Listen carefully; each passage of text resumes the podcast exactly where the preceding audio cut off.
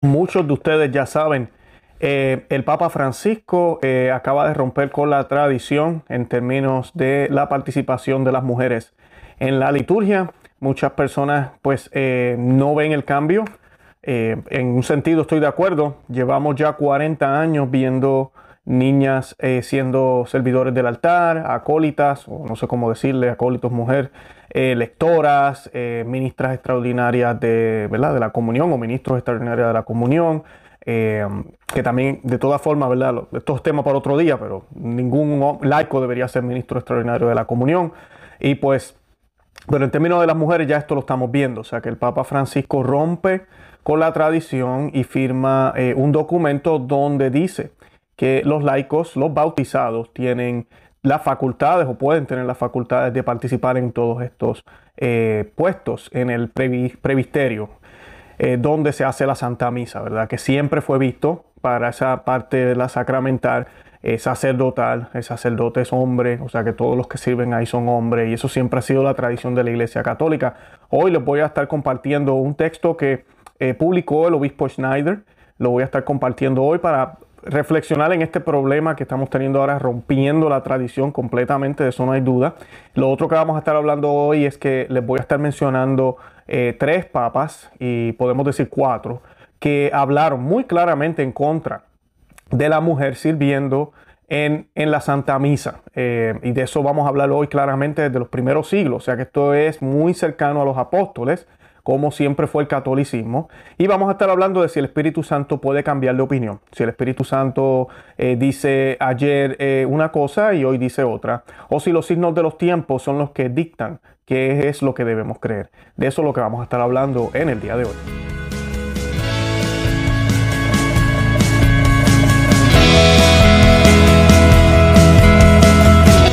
Bienvenidos a Conoce, Ama y Vive tu Fe. Este es el programa donde compartimos el Evangelio y profundizamos en las bellezas y riquezas de nuestra fe católica. Les habla su amigo y hermano Luis Román y quisiera recordarles que no podemos amar lo que no conocemos y que solo vivimos lo que amamos. Hoy les voy a estar hablando de esta noticia que es lamentable, no es, no es una buena noticia, pero a la misma vez ha pasado como desapercibido porque pues realmente no hace un cambio en términos de lo práctico, en términos de lo que se está haciendo. Ahora abre unas puertas que para muchos eh, es, alarmante. Eh, y es el diaconado de mujeres. Abre esa puerta muy claramente y luego en el futuro podrá abrir la puerta para el sacerdocio. Eh, muchos nos han dicho, Luis, tranquilo, no te preocupes, el Papa Juan Pablo II dijo muy claramente que la orden sacerdotal es para hombres y que la iglesia no puede estar por encima de Cristo. Cristo lo instituyó en hombres y se acabó el tema. Y es muy cierto, él hizo esa declaración y se lo agradecemos. Y pues qué bueno que lo hizo.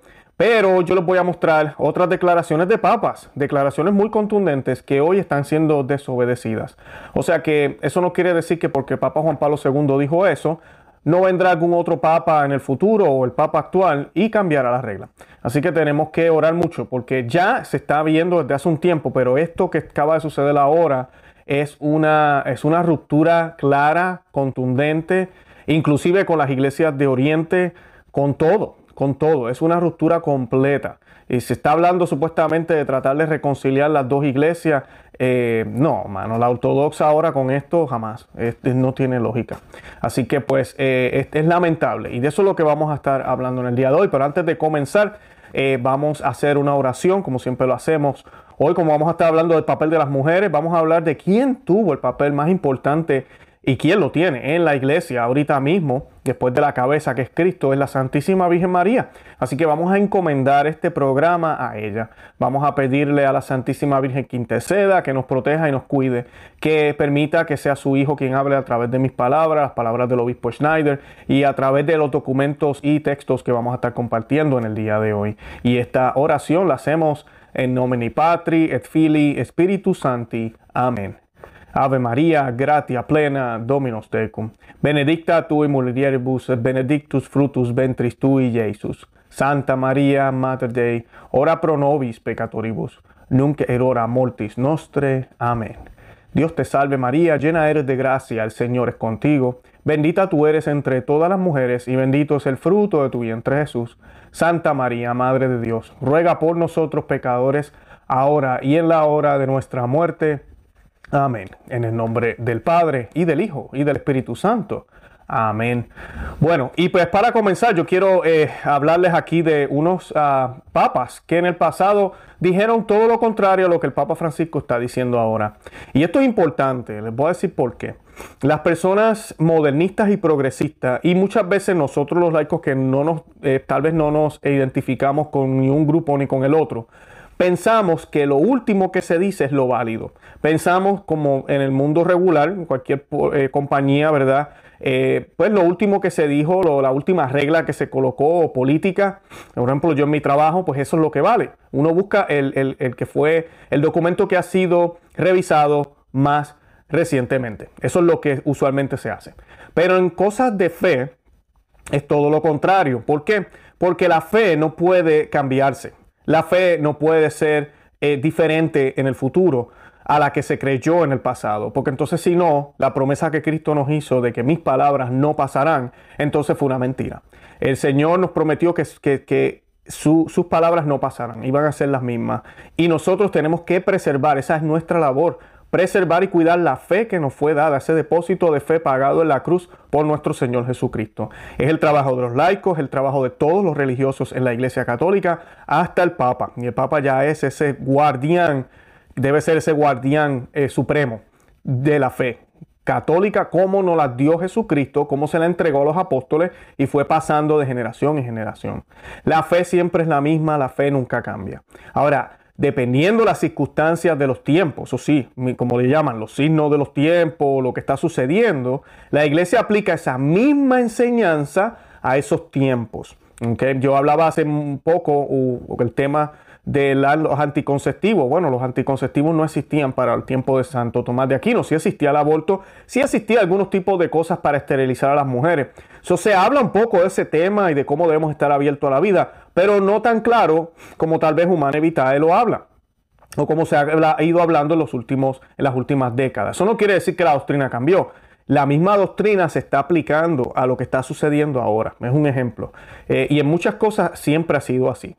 Eso no se rompe la regla, no hay una contradicción, nunca debe haber, inclusive la iglesia siempre, siempre nos ha enseñado y últimamente con todos los eh, documentos ambiguos que salen de Roma ahora, el consejo que nos están dando Cardenal Müller, Cardenal Sara, Obispo Schneider, Cardenal Burke y otros, es que hay que leerlos a la luz del magisterio. El magisterio no es el, Concilio Vaticano II, el Concilio Vaticano II es parte del magisterio, el magisterio es todo todo junto, todos los documentos, ese es el magisterio de la iglesia. Y esos documentos hay que leerlos a la luz de lo que siempre la iglesia enseñó, que está basado en qué? En las sagradas escrituras, en la Biblia y en la tradición. La tradición es lo, oral, lo que fue enseñado por los apóstoles y los, eh, los primeros cristianos mucho de eso ¿verdad? fue documentado en las Sagradas Escrituras, otras cosas no, pero las sabemos por la liturgia o por cómo se celebraba, por las prédicas o por otros libros que tal vez no fueron incluidos en la Biblia, pero sabemos que esa es la tradición, que coincide, ninguna, una y la otra no se contradicen. Esa es la clave. Nosotros los tradicionalistas, como nos llamamos, no es que seamos mejores que nadie y nos hacemos llamar así tal vez o decimos ese término, a mí no me gusta usarlo, porque eso es lo que practicamos, practicamos lo que es ser católico. Yo leo un documento hoy, me dice algo, como que pareciera que están diciendo algo que va en contra de lo que siempre se enseñó, pues yo tengo que ir a la luz de lo que se dijo siempre e interpretarlo de esa forma. De esa forma es que tú preservas una fe, de esa manera es que tú preservas la fe católica o cualquier religión. Ahora, si lo que hacemos es, imagínense que la iglesia casi en 1960 años, bueno, 2000 años que tiene ya, hubiese cambiado la forma de pensar, definitivamente no sería la religión que Cristo nos dejó. Así de sencillo. No sería. Pero sabemos que es, ¿por qué? Porque eso que acabo de mencionar anteriormente es lo que practicaron los papas, es lo que practicaron los obispos y toda la iglesia católica. Y sí hubieron sus herejes, hubieron personas que trataron de modernizar, implementar cosas nuevas y fueron denunciados, fueron sacados o simplemente no fueron escuchados dentro de la iglesia católica. Lamentablemente hoy en día es al revés. Hoy ahora se nos define la pena de muerte como algo que no tiene ni la mínima circunstancia. Se está atacando la propiedad privada, se está hablando casi de marxismo, se hablan de muchas cosas, inclusive de los derechos de las personas que tienen tendencias a relaciones con, con el mismo sexo, ¿verdad? Personas homosexuales o parejas gay. Ya hasta de Roma se habla de los derechos de ellos, lo cual es todo contrario a lo que la iglesia debería estar haciendo. Y tenemos más. Así que cuando uno ve todo esto, uno dice, espera un momento, ¿qué está pasando? Pues está habiendo una ruptura, eso es lo que está viendo en muchos temas. En otros tal vez no, en otros tal vez no, en otros temas no, pero en, este en estos temas lo hay. Y ahora con las mujeres hay una ruptura radical, radical. Y yo les voy a leer aquí para que vean lo que dicen los papas del pasado. Eh, el primer papa que les quiero citar es el Papa Gelasius, es una carta a los obispos de Lucania. Y en esa carta él ah, condenó él la condenó, y esto es en el, en el 490 y pico, eh, que fue el pontificado de él, 492-496. Estamos hablando del quinto siglo. Eh, la iglesia todavía apenas siendo ¿verdad? liberada, primeros concilios, eh, después de la persecución. Y esto es lo que dice él. ¿Por qué lo dice? Porque es lo que siempre practicaron. Siempre recuerden que cuando la iglesia se pronuncia de esta forma no significa que comenzó ahí. Ya, ya existía pero hay una amenaza. Y el Papa, que ese es su trabajo, es traer esa aclaración. Y el Papa condenó esta mala práctica que se había introducido de las mujeres al servicio del sacerdote en la celebración de la misa.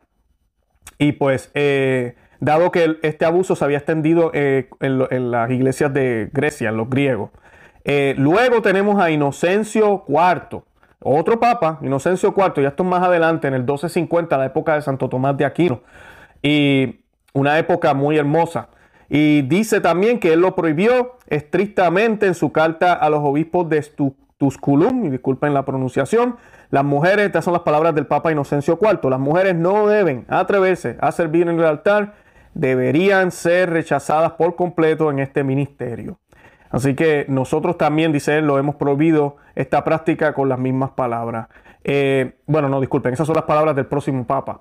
El próximo Papa que voy a citar, o sea que ya tenemos dos Papas, uno en el 400, uno en el 1200, y ahora tenemos otro Papa más adelante, después de la, de la herejía de los protestantes, de la reforma, como lo llaman ahora, protestante. El Papa Benedicto XIV, 1755, en Al Alatae Sont, eh, dijo lo siguiente, él citó a los papas que acabo de citar ahora, o sea que como dicen en inglés, double down, eh, certificó de nuevo, y todavía nosotros pensamos como piensan ellos. ¿Por qué pasaba esto? Porque ahora los protestantes van a empezar a tener pastoras y mujeres y ministerios eh, de mujeres, porque así eso fue lo que comenzó a suceder. Y pues dijo, nosotros también hemos prohibido esta práctica con las mismas palabras en nuestra constitución frecuentemente repetida. Ese es el Papa Benedicto XIV, o sea que se hace eco de todo esto. Así que ahí tienen la tradición de la Iglesia Católica, tradición muy fuerte, arraigada. Después de la decisión de 1963 del Concilio Vaticano II de reformar la liturgia católica, se llevaron a cabo unas decisiones, incluido el de permitir que las mujeres sirvieran en misas en las escuelas y conventos de niñas. Sin embargo, la instrucción Liturgicae Instauraciones de 1970 al poner en vigor el decreto del concilio, retiró los permisos otorgados para experimentar con la misa mientras la reforma era un trabajo en progreso y reafirmó las reglas tradicionales que reservaban el servicio de celebrante en el altar a los varones solamente. ¿Ven eso? 1970, o sea que hasta los otros días, la Iglesia Católica que tú y yo asistimos siempre dijo que este trabajo tenía que ser hecho por hombres. Acuérdense que, que el hombre haga este trabajo no es porque sea más digno, es porque así Dios lo quiso. Nosotros tenemos que entender que aunque somos iguales en términos de dignidad y somos hijos de Dios todos, somos distintos en términos del papel que nos toca jugar en la iglesia o hacer en la iglesia. Nadie puede ser como la Santísima Virgen. La Santísima Virgen, como San Pío X la llama, es el cuello de la iglesia. Jesús en la cabeza, ella es el cuello que conecta el resto del cuerpo con él. Ella tiene un puesto privilegiado. Nadie podrá tener ese puesto. Usted no puede venir a decir, pero es que yo quiero tener ese puesto también. No que tú no, los amas a todos por igual, Dios. Dame el puesto de María por dos o tres días. No, es que así no funciona. Él nos ama, siempre y cuando estemos en la gracia, Él nos ama muy bien y quiere que nos salvemos, claro. Pero escucha bien, todos tenemos un rol distinto. Todos tenemos una cosa distinta que hacer. Y una de las cosas que Dios hizo también en la naturaleza y lo hace a través de la iglesia es también mirar esas diferencias marcadas como las son el sexo, por ejemplo la edad, donde hay cosas que un niño no puede hacer y hay cosas que un adulto puede hacer, hay cosas que una mujer puede hacer y hay cosas que un hombre puede hacer y viceversa, hay cosas que un hombre no puede hacer que solo la mujer puede hacer y, y lo contrario.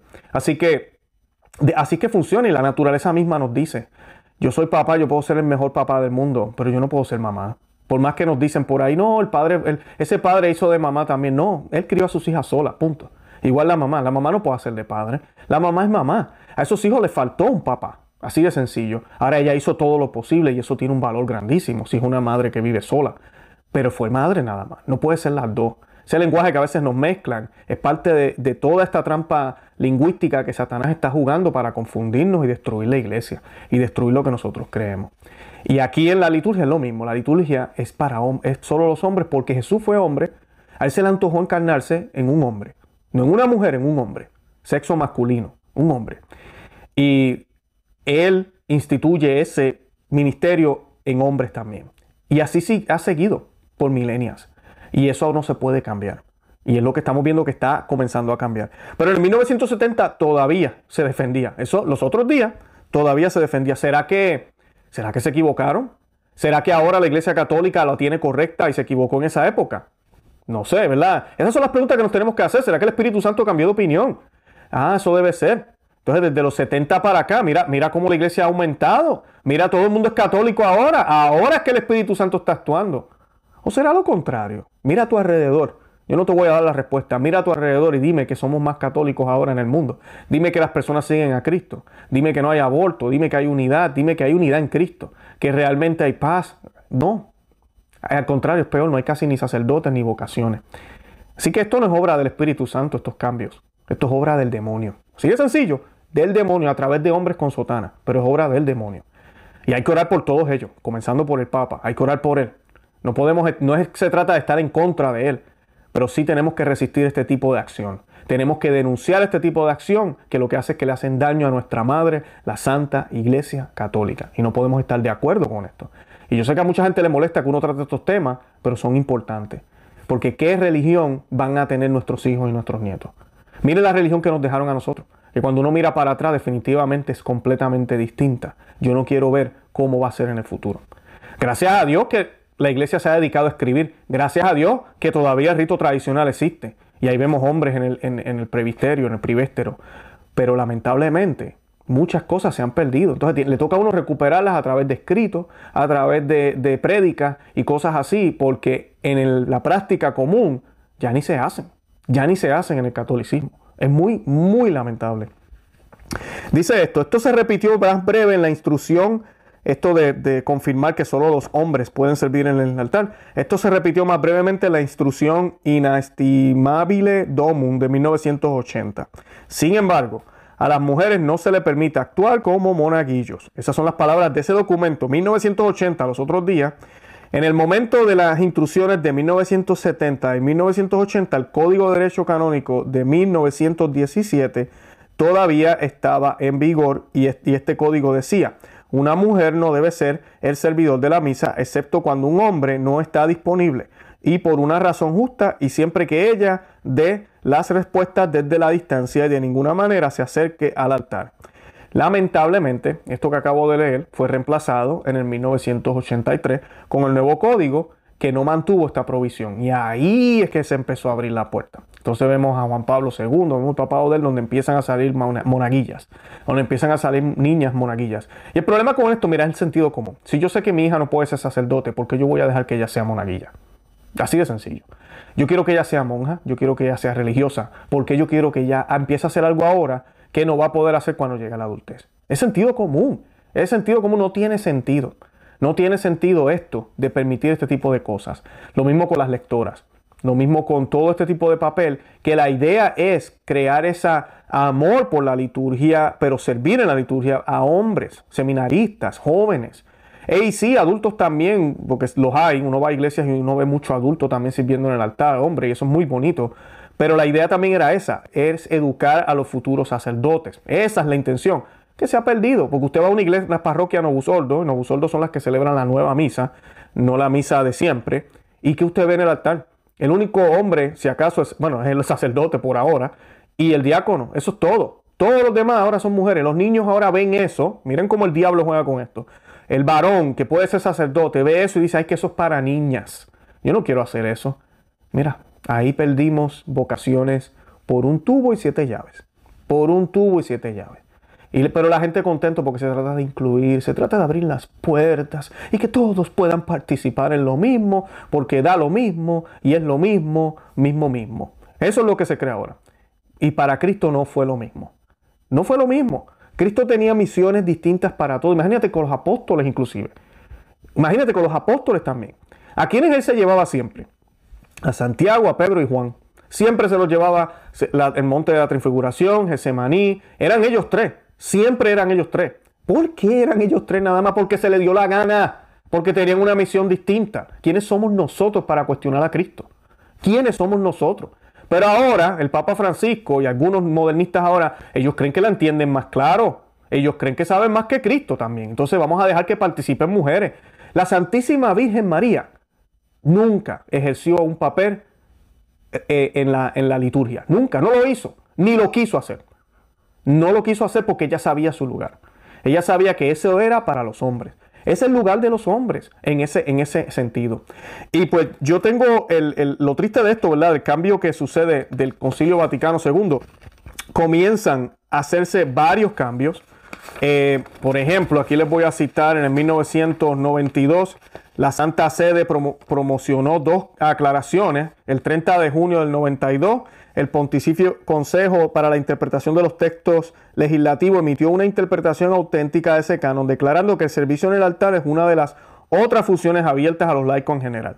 Ahí ya vemos la ruptura. El 15 de marzo de 1994, la Congregación para el Culto Divino afirmó que tanto hombres como mujeres pueden servir en el altar, que cada obispo tiene la discreción de determinar quién puede servir y que siempre será muy apropiado seguir la noble tradición de que los muchachos, ¿verdad? los hombres, sirvan en el altar. Ahora es una noble tradición. Eso es todo, una noble tradición. No tiene importancia. Fue casi defendida por tres papas, fue eh, eh, peleada siempre, pero es una noble tradición ahora. ¿Verdad? Nosotros entendemos mejor. Nosotros ahora, los católicos de ahora estamos más adelantados ahora. Ahora sí podemos aceptar mujeres. Y el 10 de enero, esto fue los otros días del 2021, el Papa Francisco ordenó una modificación del derecho canónico y las normas relacionadas para declarar explícitamente que todas las personas bautizadas pueden ser admitidas en los ministerios instituidos de lector y acólitos. En los casos en que las mujeres y las niñas ya tenían la capacidad de ejercer estas funciones, por designación temporal, indicó que eran elegibles para estas funciones de manera estable. ¿Y por qué era de manera temporal? Porque inclusive la iglesia todavía entendía que esto era una ruptura con la tradición. Pero ahora tenemos un pontificado que tiene toda la valentía de irse en contra de la tradición. Y eso es lo que acaba de suceder. Es triste y lamentable. Y pues eh, hay un texto en las Sagradas Escrituras que yo quiero citar aquí rapidito para que lo puedan, lo puedan meditar. Y les voy a hablar también de San Juan Crisóstomo que nos dijo. Dice, en primera de Corintios 14, 34, 35. Haga como se hace en todas las iglesias de los santos, que las mujeres estén calladas en las asambleas. No les corresponde tomar la palabra, que estén sometidas como lo dice la ley, y si desean saber más, que se lo pregunten en casa a su marido. Es feo que la mujer hable en la asamblea. Primera de Corintios 14, 34, 35. Estas no son las palabras de Luis Román, no es mi opinión, es la palabra de San Pablo, inspirada por el Espíritu Santo, porque la iglesia nos enseña que todo lo que está en la Santa Biblia es infalible. Sí, amiga y amigo que me escucha, todo lo que está en la Santa Biblia es infalible. Ah, pero Luis, eso era otra época, diferentes tiempos. Mm, no, aquí no se trata de los tiempos, aquí se trata del papel, del lugar. Cuando el, San Pablo habla de, que la mujer no hable, no, está hablando de que la mujer tiene que quedarse muda y ponerse un té en la boca. No estamos hablando de eso. Él está hablando de la liturgia. Él está hablando de que esa participación le toca a los hombres. Le toca a los hombres. Y yo siempre utilizo también el pasaje donde San Pablo nos dice que el hombre tiene que amar a su esposa como Cristo amó a su iglesia, que entregó su vida por ella. O sea, que no es la iglesia quien entrega su vida, ¿verdad? Para que Cristo se salve. Si la entregamos, en el nombre del Señor, de Cristo, y eso tiene valor. Pero es Cristo quien se entrega por la iglesia. Y la esposa tiene que estar sometida a Él, ¿verdad? En obediencia, es una obediencia no de que va a hacer todo exactamente como él diga. Te vas a poner ese pantalón, vas a cocinarme esto. No, no, ese no es el tipo de obediencia. Si este hombre, esta cabeza, en el caso de nosotros la cabeza es Cristo, es perfecta, pues nosotros tenemos que depositar toda la confianza en él. Tiene que ser una confianza completa. Y es la guía nuestra. Y no tenemos que buscar en ningún otro recurso o recurrir a nuestras propias opiniones. No, siempre con la cabeza. Eso es lo que se le pide a la mujer. En la liturgia el hombre tiene un papel de, eh, de, de, actuar en persona de Cristo y manifestar esa figura sacerdotal del Señor. Acuérdense que el único sacerdocio es el de Cristo, es el sacerdote eterno. Los sacerdotes actúan de una forma deputativa, ellos no actúan con su propio sacerdocio, ellos actúan por el sacerdocio de Cristo, que es extendido a través de, del tiempo. Es un sacerdote que sacerdocio que nunca va a terminar porque, eh, porque el sacerdote eterno es eterno, es Cristo. Ellos actúan de esa forma y como Cristo fue hombre, ellos tienen que ser hombre. Si el sacerdote por extensión, el obispo, el diácono, ¿verdad? actúa en extensión, dependiendo de lo que estén haciendo en el, en el previsterio o en el altar, esos tienen que ser hombres también. Ellos tienen que ser hombres también para mantener esa coherencia en, en la liturgia. Esa es la idea. Esa es la idea detrás. San Juan Crisóstomo dice, callen a sus mujeres en las iglesias. Él nos habla de este texto que habló San Pablo y no les está permitido hablar, sino que estén en sujeción, añadió. Él está hablando de San Pablo, dice, como también dice la ley. ¿Y dónde dice esto la ley? Dice, tu deseo para tu marido y él, enseñar, y él te enseñará a ti. Génesis 3.16. Eh, San Juan Crisóstomo se va para Génesis 3.16 y habla de cómo eh, el deseo de la esposa será por su marido y él se ensoñará en ti. Es una forma de unirlos. Y dice, aquí puedes ver cómo eh, aquí puedes ver por qué puso sobre ellos a su marido, ¿verdad? Al marido como maestro en beneficio de ambos. Porque así ordenó tanto a las mujeres como a los maridos por tener que entregar a sus mujeres exactamente lo que oyeron. O sea que el hombre tiene la obligación, no la sugerencia ni la opción de aprender todo lo que se dijo, todo lo que se hace, de ser ese maestro. Lamentablemente ahora, en la época que vivimos, como se nos predica que no importa, que la mujer pueda asumir estos roles, pues el hombre lo que hace es, ah, ya ya sabe. Y el hombre no está haciendo su papel. Por eso es que tenemos la crisis que tenemos en la iglesia. El, el, Dios le dio ese deseo grande a las mujeres, porque mira, las mujeres, yo las felicito. Las mujeres, uno va a las iglesias y ¿qué uno ve? Dígame, ¿qué uno ve? Uno ve mujeres. Hay hombres también, pero la mayoría son mujeres. La mujer siempre es más, se mueve más, está pendiente, quiere hacer todas esas cosas. El hombre tiene que ser a veces empujado. Lamentablemente así somos nosotros. Pero después que somos empujados, si empezamos a correr ese camino, lo podemos hacer excelentemente también.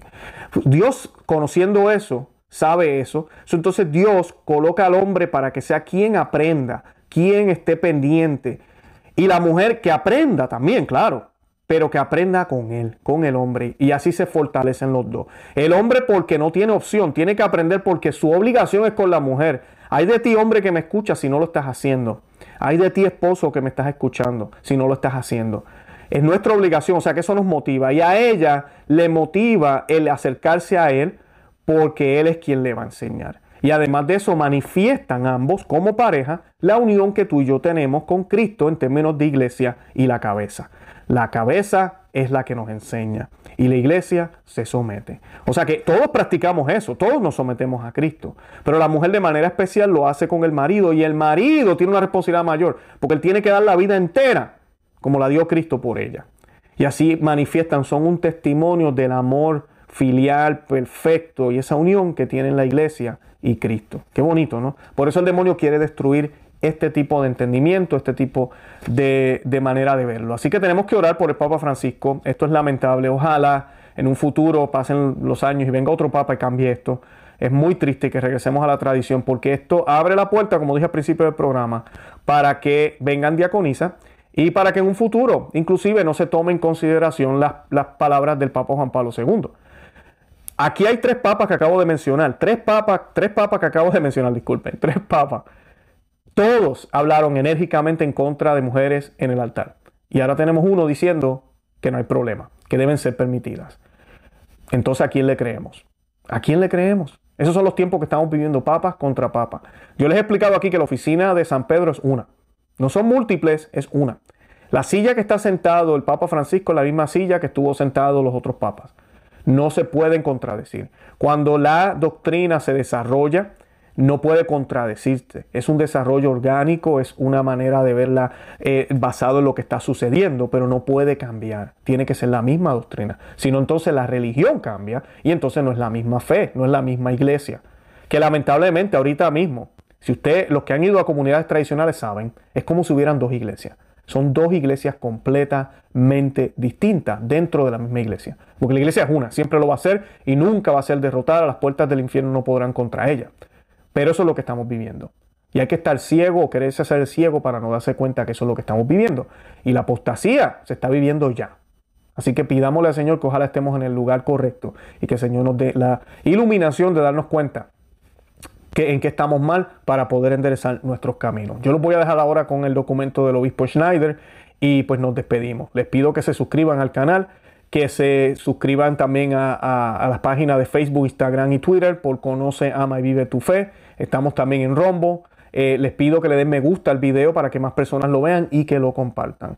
Y nada, los amo en el amor de Cristo. El pedazo que les voy a dejar ahora es solo 10, 12 minutos, eh, pero tiene muy buena información. El obispo Schneider es, historiador casi, así que van a escuchar muy buena información. Y nada, en verdad que los amo en el amor de Cristo y Santa María, ora pro nobis.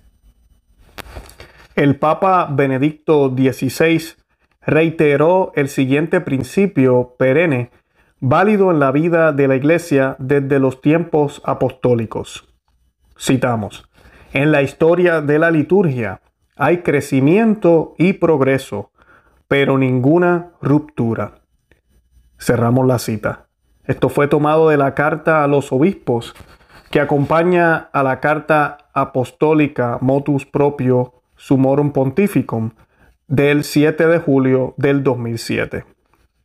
La teoría expresada por el Papa Pablo VI en el motus propio Ministeria Quaedam del 15 de agosto de 1972 y luego difundida en la vida y la práctica de la Iglesia y sancionada jurídicamente por el Papa Francisco con el motus propio Spiritus Domini del 10 de enero del 2021, que dice que los servicios litúrgicos menores entre paréntesis, que no requieren la ordenación sacramental, son una forma particular del ejercicio de sacerdocio común.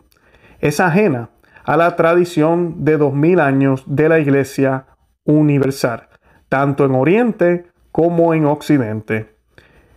Esta idea representa una novedad que se acerca a los puntos de vista litúrgicos de las comunidades protestantes. Además, también manifiesta una cesión a las exigencias del movimiento feminista en la vida de la iglesia, ya que sitúa a las mujeres dentro del previsterio, vistiéndolas con ropa clericales, como el alba, la vestimenta común de los clérigos de diferentes grados. Si los servicios litúrgicos menores fueran una forma peculiar de ejercer el sacerdocio bautismal, los apóstoles y la posterior tradición constante y universal de la Iglesia habrían admitido también a las mujeres en los servicios litúrgicos, en el previsterio o en el altar. Sin embargo, la tradición de no admitir a las mujeres en el altar se remonta a los tiempos apostólicos. Primera de Corintios 14:34. Y se ha mantenido siempre en la tradición de la Iglesia, tanto en Oriente como en Occidente. Sínodo de la Odisea. Canon 44. A finales del siglo V, el Papa Gelasio I reiteró la tradición apostólica de no admitir a las mujeres en el servicio litúrgico del altar. Y citamos, con impaciencia hemos oído que las cosas divinas han sufrido tal desprecio que las mujeres se animan a servir en los altares sagrados y que todas las tareas encomendadas al servicio de los hombres son realizadas por un sexo para el que estas tareas no son apropiadas. En la capítula Martini, una colección de canones del siglo VI de origen griego y occidental, se recuerda de nuevo la misma tradición apostólica en estos términos. Y citamos, a las mujeres no se les permite entrar en el santuario. Canon 42. Y cerramos la cita. Las normas específicas del Corpus Luris Canonici y las del Código de Derecho Canónico del 1917, Canon 813, son un testimonio más de la tradición constante y universal de la Iglesia, recibida desde los tiempos apostólicos, de no admitir a las mujeres en los servicios litúrgicos del altar. El decreto del Papa Gregorio XI, disculpen, Gregorio IX, en el Corpus Luris Canonici dice, debe tenerse cuidado de que ninguna mujer presuma de caminar hacia el altar o de servir al sacerdote o de estar de pie o sentada dentro del previsterio. El Papa Benedicto XIV es otro testigo de esta tradición constante de la Iglesia, como leemos en su encíclica Alatae Sunt del 25 de julio del 1755. El Papa Gelasio en su novena carta a los obispos de Lucania condenó la, la práctica que se había introducido, a saber que las mujeres sirvan al sacerdote en la celebración de la Santa Misa. Como este abuso se había extendido a los griegos, Inocencio IV lo prohibió terminantemente en su carta al obispo de Tusculum. Las mujeres no deben atreverse a servir en el altar. Se les debe negar por completo este ministerio. Palabras del Papa. También nosotros hemos prohibido esta práctica con las mismas palabras en nuestras tantas veces repetidas. Esto está en la Constitución Etis Pastoralis, sección 6, numeral 21. En un manifiesto reciente de un grupo de mujeres francesas en referencia al motus propius spiritus domini, podemos leer las siguientes sabias palabras. Citamos, creemos que nuestra vocación específica no es un espejo de la del hombre y que no necesita ser ennoblecida por el servicio del altar. Cerramos la cita. La opinión que sostiene que hay que ennoblecer la dignidad de sacerdocio común, colocando a los laicos y a las mujeres en el previsterio y en el altar, dándole la tarea de realizar servicios menores en la liturgia. Significa una norma significa una forma de clericalización de los laicos y sobre todo de las mujeres. Además, esto no indica una promoción de los laicos, sino, por el contrario, una sutil discriminación de los laicos y de las mujeres, reservándole solo los servicios menores en el santuario y al clero, en cambio los servicios más importantes o mayores. Además, la aplicación de la palabra ministerio al sacerdocio común en la liturgia contiene el peligro protestantizante de una confusión entre el sacerdocio ministerial y el común. La Iglesia siempre ha entendido la expresión litúrgica del sacerdocio común como la participación de los laicos en la sagrada liturgia al estar reunidos en la nave de la iglesia y no en el previsterio. Los laicos participan así en la liturgia, estando en su lugar fuera del previsterio, como ya indicaba el Papa Clemente I en el siglo I y más adelante los principales documentos litúrgicos de la tradición. En consecuencia, los fieles laicos expresan litúrgicamente su sacerdocio común con respuestas, cantos, gestos corporales, genuflexiones, reverencia, incluso con el silencio, según el Concilio Vaticano II, Sacro Sanctum Concilium, numeral 30. La mayor y más digna realización litúrgica del sacerdocio común consiste en la digna y fecunda recepción sacramental de la Sagrada Comunión. La principal expresión del sacerdocio común, fuera del ámbito estrictamente litúrgico, consiste en el servicio de los laicos en la familia, la iglesia doméstica, la liturgia doméstica en el hogar. Sin embargo, la expresión principal de sacerdocio común consiste en la santificación del ámbito secular, como enseña, por ejemplo, el Papa Pablo VI en la exhortación apostólica Evangelii Nutiandi. Y dijo el Papa, su tarea primera e inmediata de los laicos no es la institución y el desarrollo de la comunidad eclesial, esa es la función específica de los pastores sino el poner en práctica todas las posibilidades cristianas y evangélicas escondidas, pero a su vez ya presentes y activas en las cosas del mundo. El campo propio de su actividad evangelizadora es el mundo vasto y complejo de la política, de lo social, de la economía y también de la cultura, de las ciencias y de las artes, de la vida internacional, de los medios de comunicación de masas, y así como otras realidades abiertas a la evangelización como el amor, la familia, la educación de los niños y jóvenes, el trabajo profesional, el sufrimiento, etc. Cuanto más seglares hayan impregnados del Evangelio, responsables de estas realidades y claramente comprometidos en ellas, competentes para promoverlas y conscientes de que es necesario desplegar su plena capacidad cristiana, tantas veces oculta y asfixiada, tanto más estas realidades, sin perder o sacrificar nada de su coeficiente humano, al contrario, manifestando una dimensión trascendente, frecuentemente desconocida, estarán al servicio de la edificación del reino de Dios y por consiguiente de la salvación en Cristo Jesús. Cerramos la cita. Sin embargo, con el Papa Pablo VI ahora, con el Papa Francisco, se ha llevado a cabo una ruptura drástica con una tradición casi bimilenaria y relevante de la Iglesia Universal a través de la abolición de las órdenes menores instituidas por Pablo VI y el cambio del significado de los servicios litúrgicos menores, Pablo, eh, Papa Pablo VI y Papa Francisco. El significado propio de las órdenes menores y de, los, y de los servicios menores en el altar deriva, según la lex orandi de la Iglesia, no del sacerdocio común, sino del diaconado.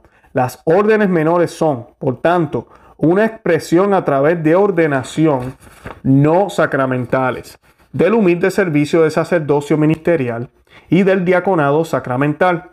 En un sentido más amplio, esto se aplica también a los monaguillos, que deben ser, por tanto, de sexo masculino, para mantener el vínculo con el sacerdocio ministerial y el diaconado sacramental a nivel simbólico. El Papa Esteban I reiteró a mediados del siglo III el principio según el cual en la iglesia romana eh, en nihil innovertu nisi quod tradition et. Esto significa que no debe haber ninguna innovación drástica. La práctica y la doctrina de la Iglesia de Roma debe corresponder a lo que ha sido enseñado y hecho por la tradición anterior que se remonta a los tiempos apostólicos. De hecho, a mediados del siglo III existían todas las órdenes menores y el subdiaconado. Y el concilio de Trento enseñó posteriormente que las órdenes menores han sido recibidas en la iglesia desde los tiempos apostólicos. Decreto de reforma, canon 17. Debemos pedir con humildad, respeto y parecía que la iglesia romana vuelva al sensus perennis universalis ecclesiae, restableciendo las órdenes menores con su significado teológico, tal como la iglesia lo ha expresado siempre en su lex orandi. Al mismo tiempo, se debe mostrar a los laicos y especialmente a las mujeres en qué consiste su dignidad y el verdadero significado de su sacerdocio común en la liturgia. El sacerdocio común de la Santísima Virgen María, que no fue precisamente diaconisa ni agente litúrgico en el altar, sino simplemente la esclava del Señor, que escuchó la palabra de Dios con un corazón bueno y perfecto, la guardó y la hizo fructificar en el mundo. Que la Santísima Virgen María, Madre de la Iglesia, con San José, su casto esposo y patrono de la Iglesia Universal, nos conceda la gracia a fin de que los responsables de la Iglesia actual se esfuercen para que la ruptura provocada por los documentos Ministeria Quadum del Papa Pablo VI y Spiritus Domini del Papa Francisco sea sanada y se promueva el crecimiento orgánico de la tradición constante y universal desde los tiempos apostólicos.